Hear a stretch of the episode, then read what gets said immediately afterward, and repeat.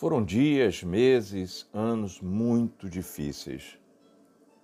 Após aquele período que nenhum dos socorristas saberia precisar quanto tempo durou, Adriele mais uma vez foi chamada à presença do ministro, que lhe fez uma proposta.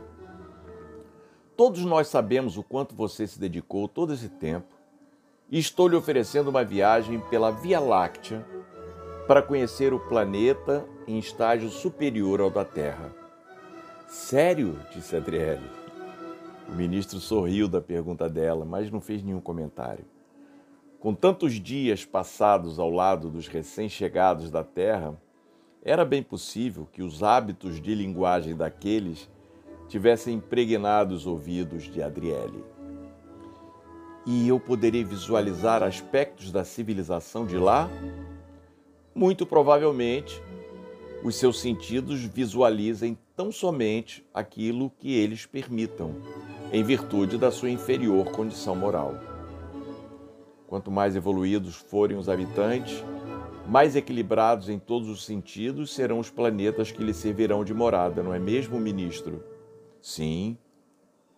E menos grosseiros os corpos de que se revestirão em suas encarnações.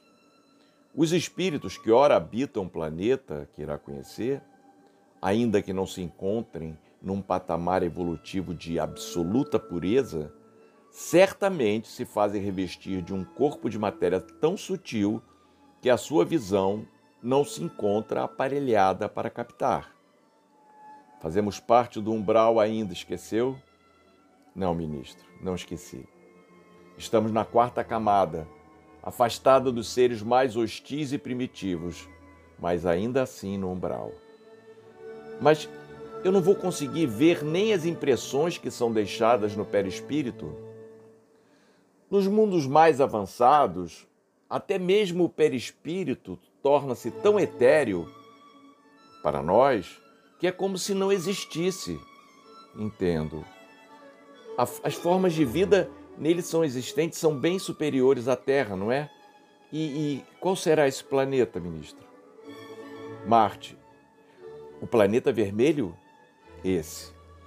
A sociedade marciana está moral e cientificamente alguns séculos à frente do planeta que você veio, porque lá não existem mais guerras nem conflitos.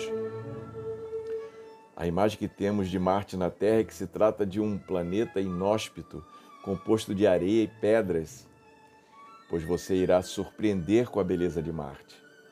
A vegetação de tonalidade vermelha é muito mais exuberante, até mesmo do que a da nossa colônia. Marte é o irmão mais velho e mais experimentado na vida. O Senhor fala como se um planeta tivesse vida própria. Pela experiência que você acabou de passar, não deveria estar surpresa com essa revelação. Adriele sorriu um sorriso amarelo. Mais uma vez, pôde ter certeza que ainda estava longe de alcançar algum conhecimento científico sobre o universo. O ministro continuou falando.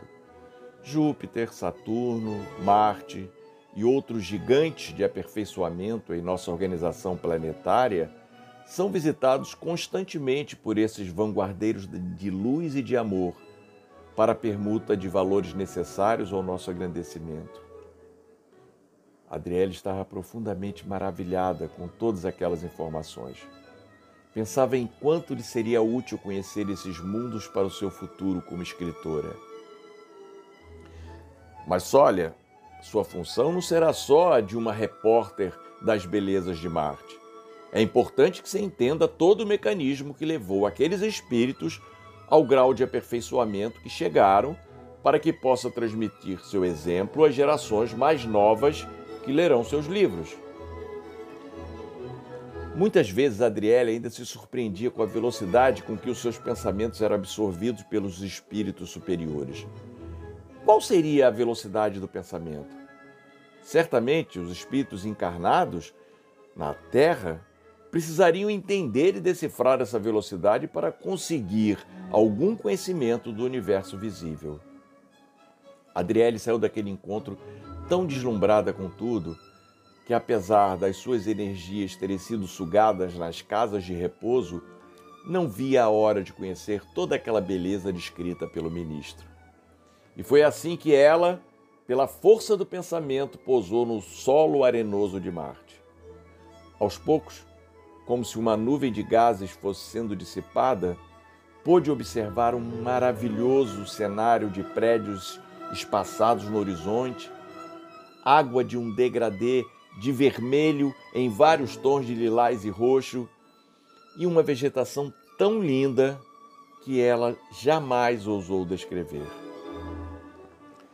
Sem saber se as imagens eram verdadeiras ou estaria sonhando, foi até a água e entrou até a altura do pescoço. Mergulhou a cabeça e pôde sentir que a água não era nem fria nem quente. E pasmem, saiu daquela água refrescada, mas seca como entrou. Depois de um tempo, começou a perceber que alguns contornos de luz a acompanhavam de perto. Imaginou que poderiam se tratar de espíritos que habitavam o planeta e desejou conhecer tudo o que pudesse naquele período que estivesse lá.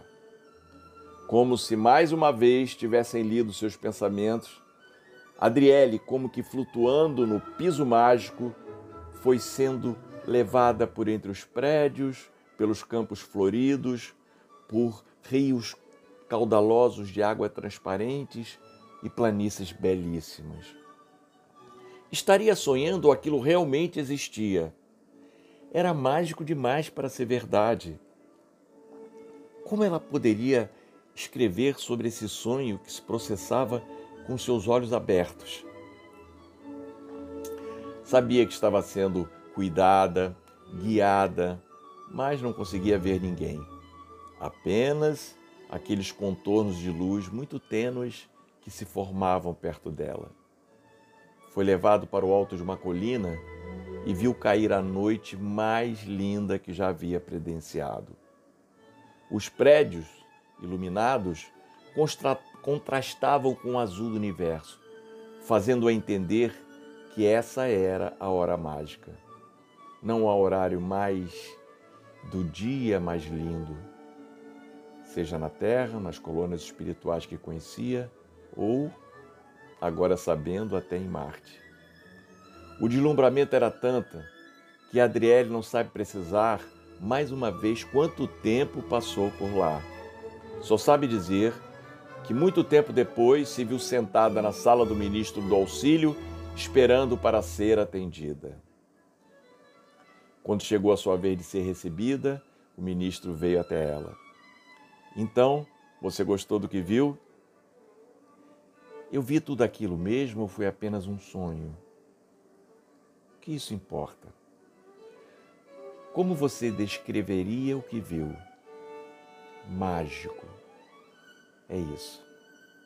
O estágio dos espíritos com superior condição moral é mágico.